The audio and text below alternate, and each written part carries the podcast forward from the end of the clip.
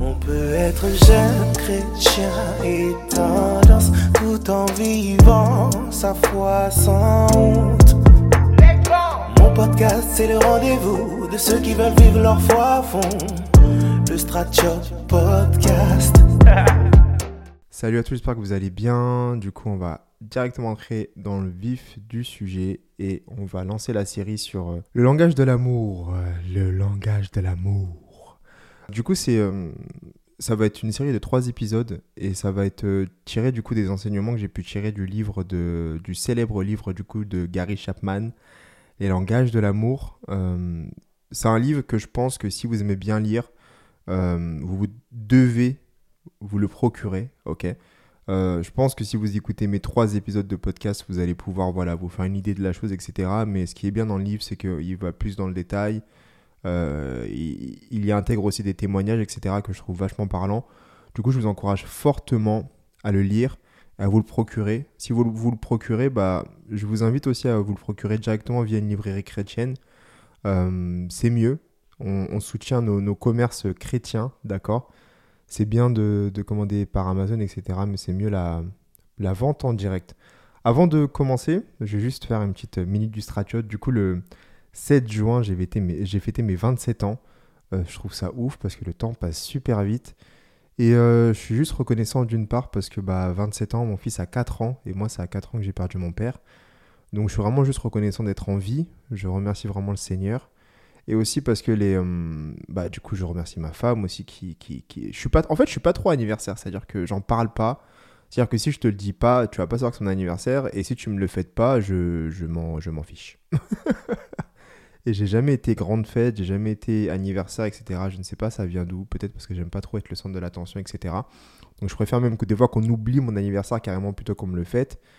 Mais je sais que chaque année, depuis que je suis avec ma femme, bah, elle, fait, elle fait du forcing pour, euh, pour me faire un petit truc. Donc souvent, on fait un petit truc à la maison, euh, voilà, avec un petit gâteau, etc. Du coup, ça a été le cas cette année. Mais en plus, du coup, cette année, on a été, euh, j'ai été très surpris parce que les ados, du coup, le dimanche qui a suivi mon anniversaire, m'ont fait une surprise. Ils m'ont acheté un, un gâteau, ils m'ont fait un cadeau, ils m'ont fait une vidéo. Et du coup, ça m'a, genre, vachement touché. Vachement touché, en fait. Du coup, je suis, reconnaissant d'être entouré des bonnes personnes, d'avoir euh, les bonnes personnes autour de moi et d'avoir des personnes sincères autour de moi. Je suis reconnaissant pour ma famille, pour ma femme, pour mon église, pour euh, le service que je fais auprès des ados. Je suis vraiment très reconnaissant pour tout ça. Donc voilà, le Stratchot a 27 ans. Ah, je suis encore jeune, hein. Je suis vraiment encore très très jeune, d'accord? Et puis la jeunesse est un état d'esprit. Bon, entrons dans le vif du sujet. Du coup, le titre de cet épisode, c'est Nous avons tous besoin d'amour. Ok Du coup, euh, c'est vrai que l'amour, c'est une question qui, qui revient souvent euh, dans notre société, en fait. C'est une question même que j'ai l'impression qui est centrale au sein de notre société. C'est c'est quoi l'amour? Ok C'est quoi le véritable amour? Euh, Et c'est un truc, en fait, qui, qui, voilà, que tout le monde parle, etc. Mais c'est quoi le véritable amour? Et surtout, est-ce que l'amour perdure après le mariage? Bah oui. Parce que quand on voit le nombre de divorces qu'il y a autour de nous, euh, souvent en fait on voit des, des amis se marier, on voit des personnes se marier, et tout se passe bien. On se dit ouais, leur mariage il va durer des années et tout, et on voit que bah après ils se séparent. On se demande mais qu'est-ce qui se passe en fait?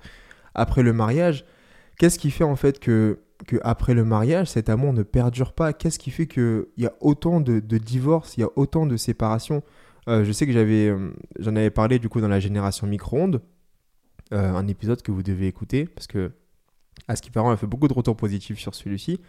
Et je disais en fait que dans notre génération, on est plus habitué à, à jeter qu'à réparer en fait, et que cela se retrouve au sein du mariage, au sein, au sein d'un couple.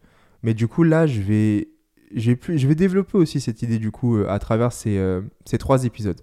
Juste, euh, souvent, qu'est-ce qui se passe? C'est que on, on essaie de trouver la réponse à nos questions concernant l'amour dans les magazines, dans des émissions, dans des livres. Et du coup, c'est vrai que j'ai trouvé la réponse par rapport à l'amour dans le livre de Gary Chapman. Mais souvent, en fait, on fait des quiz, etc. Et on se dit, mais est-ce que je suis fait pour cette personne? Est-ce que je suis fait pour cette personne? Non, en fait, juste pour vous faire comprendre que l'amour, c'est vraiment un sujet qui, qui, qui, qui, qui fait couler de l'encre en fait, et qui fait vendre aussi, je pense. Je vais juste euh, vous raconter euh, une chose qui, je pense que pour vous, en fait, ça va, ça va être, euh, ça va faire sens et ça va être très logique ce que je vais vous dire, mais j'ai quand même envie de vous le, de, de vous le raconter. En fait, moi, ma mère, du coup, comme vous le savez déjà, si vous avez écouté l'épisode de mon témoignage, elle est malienne. C'est-à-dire qu'au Mali, on parle différents dialectes. Donc moi, ma mère, elle parle bambara et elle parle français. C'est-à-dire que quand, euh, depuis que je suis petit, euh, bah, ma mère malheureusement ne m'a pas parlé bambara, même si j'aurais bien voulu euh, parler du coup ma langue maternelle, mais elle ne l'a pas voulu parce qu'elle avait peur en fait que je m'emmêle les pinceaux, ok? Bon, après entre nous, elle m'insultait comme bambara, donc bon, je connais les insultes, mais je ne sais pas, enfin je connais les présentations, etc., mais je suis incapable de faire une conversation en bambara, ok? Sur ce point-là, j'espère que vous me suivez. Après, moi, ce qui s'est passé, j'ai eu la chance et le privilège de pouvoir faire des séjours linguistiques. En fait, quand mon, père est décédé, en fait, il m'a il, m'a laissé un petit héritage. Du coup, euh, cet héritage-là a servi euh, en partie pour euh, mes séjours linguistiques. J'en ai fait deux. J'ai fait, non, j'ai fait trois séjours linguistiques en tout. Et je sais que mon premier séjour linguistique, du coup, je l'ai fait à Bristol en Angleterre. Et quand je suis arrivé sur place, je ne comprenais rien. Ok J'avais une base en anglais, mais je ne comprenais rien. et c'était juste euh, horrible. Ok Horrible. J'étais perdu, je comprenais pas. Euh, j'étais en famille d'accueil, donc en famille d'accueil me parlait, mais c'était très compliqué. Euh, la télé était en anglais et, et voilà, c'était chaud en fait. C'était vraiment chaud. Et je pouvais pas avoir une conversation avec une personne en Angleterre, du coup, qui vivait à Bristol, parce qu'on ne, se, on ne se comprenait pas en fait. Moi, je parlais français et lui, il parlait anglais. Ok? Vous vous rendez compte? On se comprenait pas. vous êtes là en train de m'écouter en mode bah oui, logique, vous ne parlez pas la même langue. Euh, oui, c'est tout à fait ça. Après, j'ai refait du coup euh, un autre séjour linguistique, du coup, cette fois-ci à Singapour. Ok, cette fois-ci, c'est pas. On m'a invité par la grâce de Dieu. Euh, sauf qu'à Singapour, ce qui se passe, c'est que la langue principale, c'est l'anglais. Mais du coup, ils parlent l'anglais avec un accent différent qu'on parle en Angleterre. Du coup, c'est vrai que j'avais moins de mal. Mais comme c'était un dialecte différent, euh, j'avais aussi quelques difficultés à, comprendre tout simplement. Ok? Et euh, dans la même mesure qu'il existe différentes du coup langues, d'accord? Il y a le français, comme je l'ai dit, le bambara, l'anglais, le russe, etc. Et de la même façon, il y a différents langages de l'amour. Ok? Et de la même façon que si toi, le langage de l'amour que tu parles n'est pas le même que le langage de l'amour de ton conjoint, quand vous allez essayer en gros de vous aimer, eh ben vous n'allez pas vous comprendre. D'accord? Et c'est autant une personne qui parle russe, qui dialogue avec une personne qui parle chinois, ils vont rien comprendre. Autant dans votre couple, en fait, si toi tu parles un certain langage de l'amour, euh, que ton conjoint n'est pas habitué à ce langage de l'amour, eh ben, vous n'allez pas vous comprendre. Et, et c'est compliqué en fait, parce que cette incompréhension se résulte par un manque d'amour en fait. C'est-à-dire que tu n'arriveras pas à véhiculer ton amour à ton conjoint, ton amour à ta conjointe. Euh, souvent dans ces épisodes, je vais, je vais utiliser le terme ta moitié, ok Parce que c'est neutre, du coup c'est féminin et masculin, parce que je, je, je, pense que ça me donnait la flemme à chaque fois de rajouter le conjoint, conjointe. Mais euh, mais voilà, d'où l'importance de connaître et de discerner en fait le langage de l'amour de notre conjoint. Le deuxième point qui est important, du coup, euh, c'est le fait que nous avons tous besoin d'être aimés. Et nous avons tous besoin de se sentir aimés. Et, et je pense que l'amour, du coup, c'est un point culminant de toute notre société, jusqu'au point, en fait, que le besoin d'être aimé, c'est un besoin fondamental, en fait, chez l'homme. ok? Chez l'homme avec un grand H. Et c'est ce que l'apôtre Paul, l'apôtre Paul, waouh, l'apôtre pote. c'est ce que l'apôtre Paul, du coup, illustre aussi en 1 Corinthiens 13, 13, qui dit que la chose qui demeure et qui surpasse la foi et l'espérance, c'est l'amour. Ok? Mais malheureusement, du coup, de nos jours, l'amour, il, est utilisé à toutes les sauces. D'accord? C'est-à-dire que ça perd, euh, ça perd de son sens, en fait. Ça perd de sa valeur. C'est-à-dire que tu aimes un plat de pâtes, mais tu aimes ta femme. Tu aimes ton chien, mais tu aimes. Euh, aller courir, ok? Le mot amour, en fait, tu utilises ça a tellement toutes les sauces que même le mot je t'aime, des fois, est utilisé à, à mauvais escient, entre guillemets, parce qu'il perd de sa valeur, parce que c'est tellement, voilà, c'est tellement devenu banal de, citer l'amour, etc. Alors que l'amour, en fait, il est euh, essentiel et important. Il est essentiel aussi, selon euh, la plupart des pédopsychiatres, qu'un enfant, en fait, reçoive suffisamment d'amour afin que plus tard, ça soit une personne émotionnellement stable. D'accord? On a, du coup, ils ont étudié, en fait, ils se sont dit que, bah, un enfant qui ne recevait pas assez d'amour, plus tard, il pourrait être émotionnellement instable. C'est essentiel chez un enfant et quand vous allez avoir des enfants, vous, allez voir qu'un enfant a besoin d'amour en fait. Il a besoin de passer du temps avec toi, il a besoin de se sentir aimé, apprécié, compris. C'est un besoin fondamental. Et du coup, la première notion qu'on a vue ensemble, c'est le langage de l'amour, comme le langage physique, enfin comme le langage physique entre guillemets, le, langage de la langue du coup, il y a aussi un langage de l'amour. Et là, la deuxième notion que nous allons voir, c'est une notion qui a été euh, développé du coup par un psychiatre spécialisé dans le traitement des enfants et des adolescents. C'est le docteur Ross Campbell qui a développé du coup la notion de réservoir émotionnel. D'accord?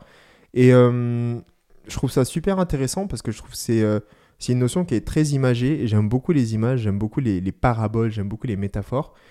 en fait, c'est bah, tu imagines un réservoir, un réservoir émotionnel en fait, et tu imagines en fait que dedans il y a tout ton amour qui se stocke.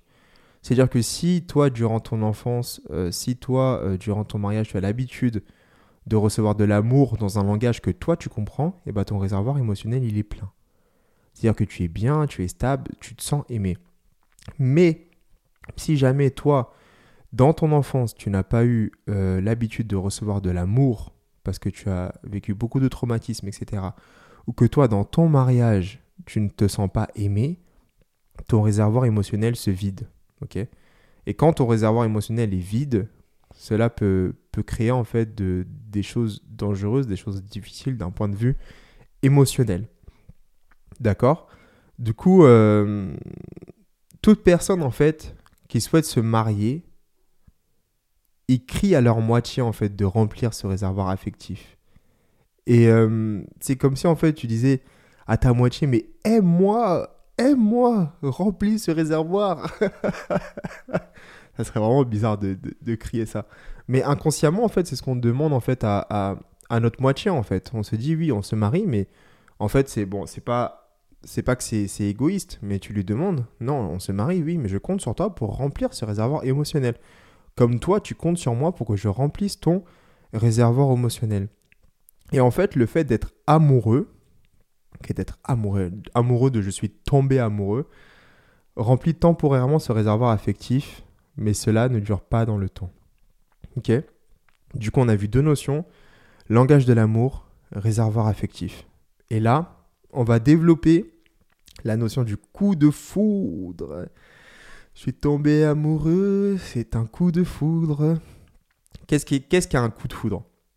Je pense que vous connaissez tous ce terme de coup de foudre c'est quand tu tombes amoureux et tu as une sorte en fait euh, d'euphorie où tu es sur un petit nuage et, euh, et tout va bien en fait. Durant cette période en fait tout va bien, tout est beau, tout est rose.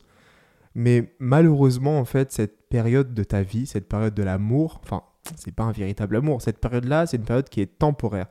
Et c'est ce que du coup le, le docteur du coup Dorothy Tenov, euh, qui a fait des recherches par rapport au coup de foudre, par rapport à cette sensation, et en fait, elle a déduit qu'en moyenne, cette sensation en fait ne dure que deux ans. Ok?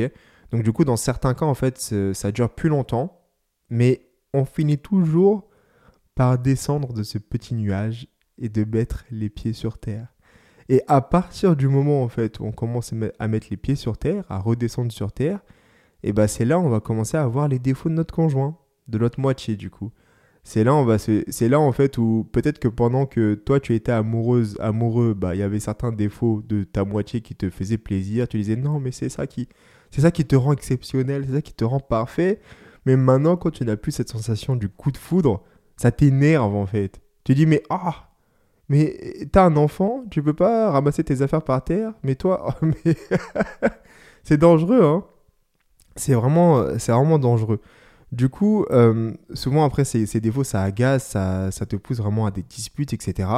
Et euh, du coup, ce phénomène, en fait, ça peut être comparé à une sorte d'amour romantique des premiers jours qui dure éternellement.